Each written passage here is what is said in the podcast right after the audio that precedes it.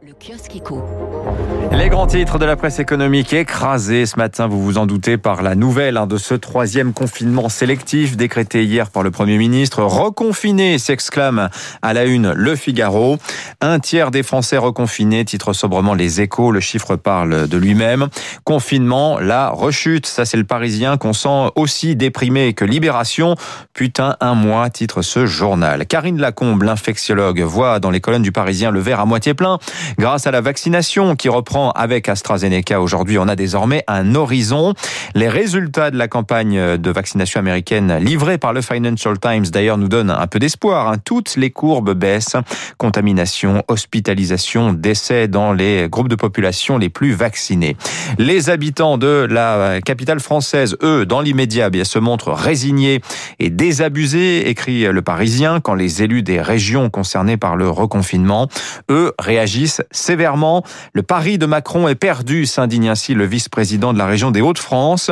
Le pari, c'était celui de rester ouvert malgré la prolifération du variant britannique. L'opinion s'inquiète. confinement saison 3. Le point de rupture, se demande le journal, qui exprime le sentiment d'avoir été trompé, trompé par le chef de l'État, décrit par Cécile Cornudet des Échos en décideur solitaire.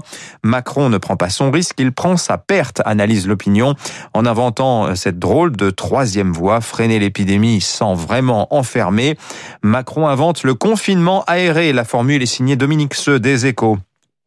En première ligne, donc, l'Île-de-France. Le Figaro en rappelle le poids économique. Hein. L'Île-de-France est la deuxième plus petite région de France en superficie, mais c'est 12 300 000 habitants, près d'un Français sur cinq, la plus peuplée et de loin.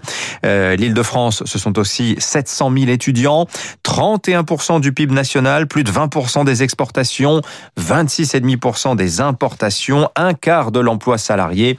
Le tiers des cadres français sont concentrés en région parisienne, qui est aussi la première région touristique mondiale. Le Figaro qui nous signale aussi l'apparition de deux nouveaux variants d'inquiétude. Hein, c'est le terme désormais consacré. Deux variants californiens, dont l'un est déjà en France, repéré du côté de Saverne, dans le Bas-Rhin. Il y a désormais cinq souches significatives du SARS-CoV-2. Et puis, euh, dans, parmi les autres titres, vous lirez dans les échos ce matin une longue interview de Gilles Schnepp, le nouveau président de Danone. On en reparlera dans le Focus Echo tout à l'heure. 6h38.